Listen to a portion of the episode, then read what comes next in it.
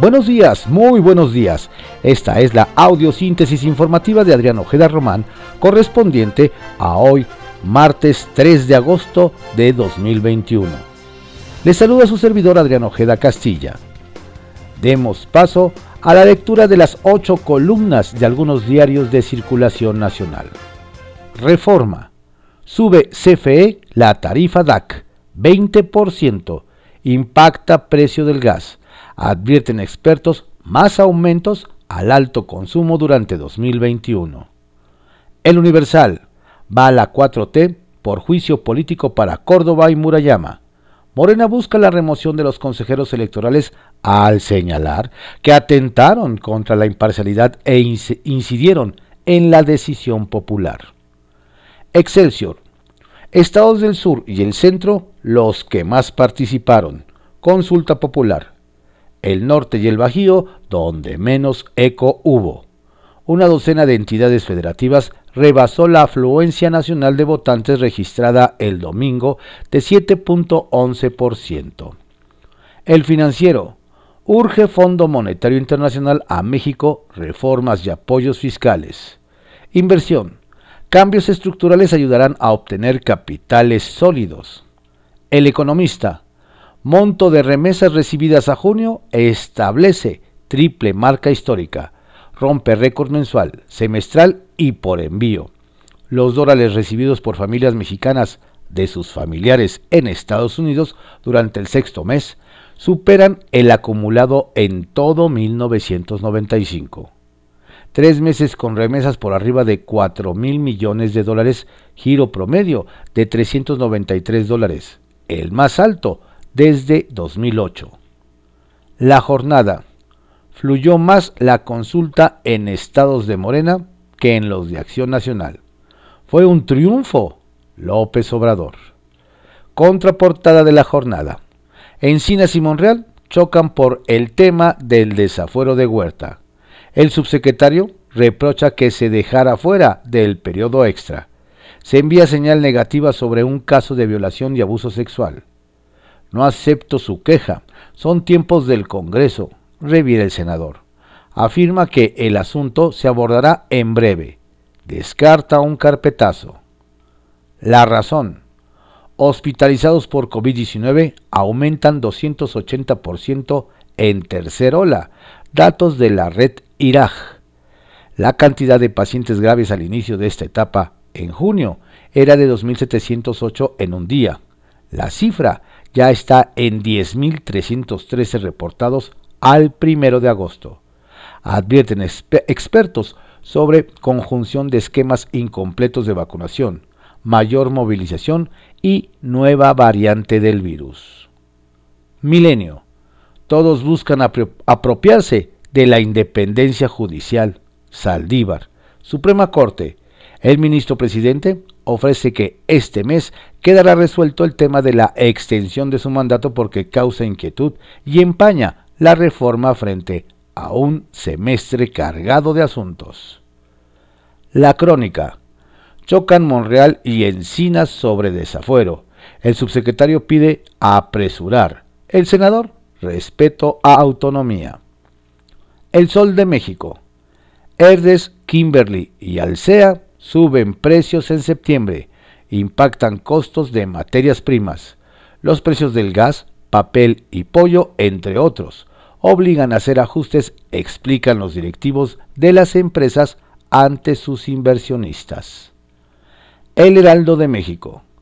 Pese a consulta, no descartan juicio a expresidentes. Aún con la baja participación, Andrés Manuel López Obrador dijo que esto queda abierto, siempre y cuando haya pruebas. Ovaciones. Consulta fue un éxito. AMLO necesitaba 37 millones y acudieron 6.6 millones. lo importante es la participación ciudadana en las decisiones, dice. Reporte Índigo. El futuro de la consulta. Tras celebrarse la primera consulta popular, tanto el Instituto Nacional Electoral como el Partido Morena apuntan a nuevas reformas en la materia para propiciar la participación ciudadana en este tipo de ejercicios, coincidiendo en que el nuevo mecanismo llegó para quedarse y enriquecer la vida democrática del país. Eje central.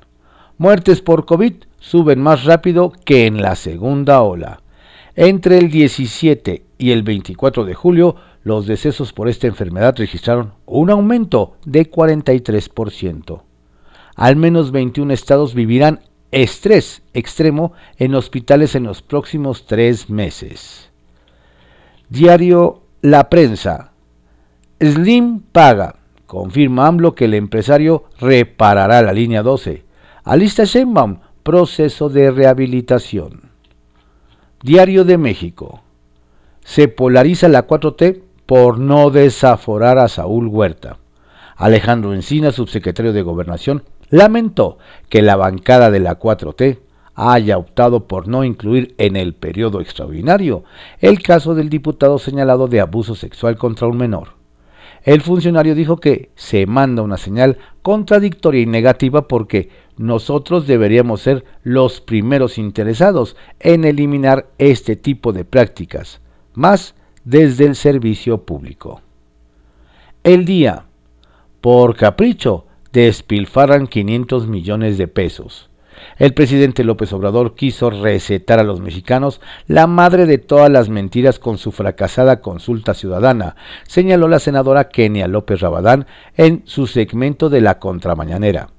520 millones de pesos tirados a la basura, dinero que pudo haberse destinado a comprar vacunas o tratamientos para niños con cáncer, señaló la panista. Diario 24 horas. Línea 12 atiende obra y víctimas a medias.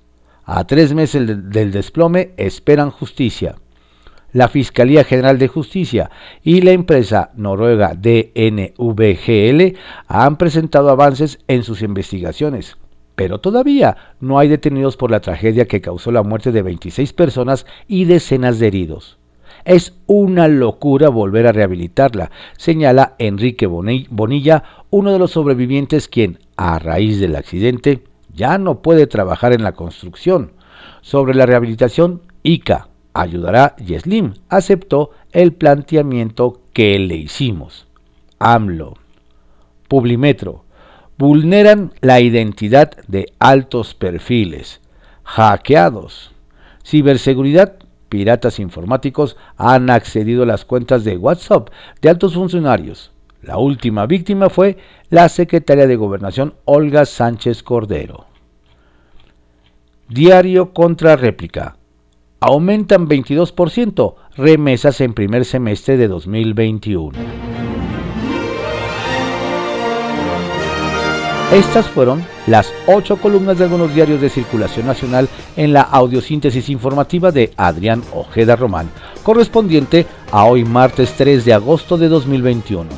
Tenga usted un excelente día, por favor no baje la guardia. Recuerde que la pandemia va en ascenso. Si tiene que salir, hágalo con todas las medidas sanitarias pertinentes. Y si puede evitarlo, quédese en casa. Recibo un cordial saludo de su servidor Adrián Ojeda Castilla.